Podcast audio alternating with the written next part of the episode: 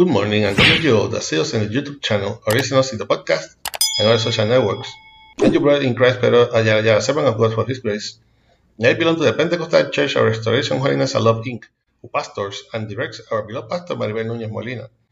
Our church is located at Calle Flamboyant 194, Pueblo Indio, in Canóvanas, Puerto Rico, and this is the ministry that bears my name from the school to heaven, de la escuela para el cielo. We will be using the Holy Bible app that you can get free of charge on both the Android platform and the App Store. The verse of the day is in John 8:32. John 8:32. This is the International Standard Version and reads like this: The powerfully Word of God is read in the name of the Father, the Son, and the Holy Spirit. Amen. And you will know the truth, and the truth will set you free. Again, and you will know the truth, and the truth will set you free.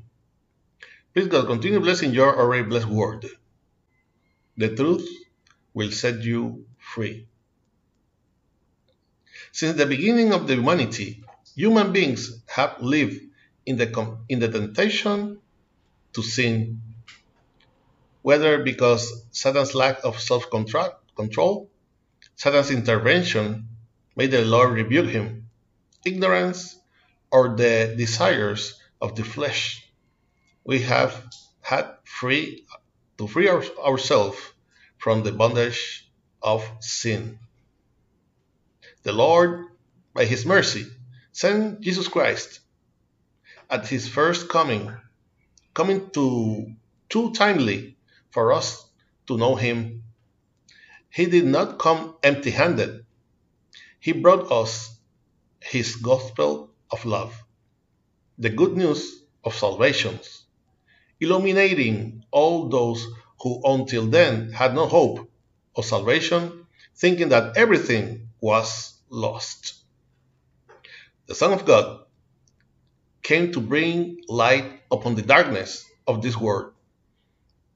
For by bringing us life through his sacrifice on the cross, the door was open for everyone who believed in him to be the Son of God to be saved. So, believing in Jesus, knowing him, and following the path that we walk, we have to walk, is the key that breaks the locks of the prison of sin. Is the fire that melts the chains, making Jesus again our only Savior. That is why we can understand how Jesus summed up later in John 14 6. He says, I am the way, truth, and life. No one comes to the Father but me. Brothers and sisters, in order to come before the presence of our Heavenly Father, we must go without chains, without yokes and with the freedom that will, we will only achieve by walking in the way of Christ. Amen. I hope that this short exhortation will serve as a reflection and strength to your life in this morning that the Lord has made. For praise, send message to our email, ministerio de la escuela para el cielo at gmail.com.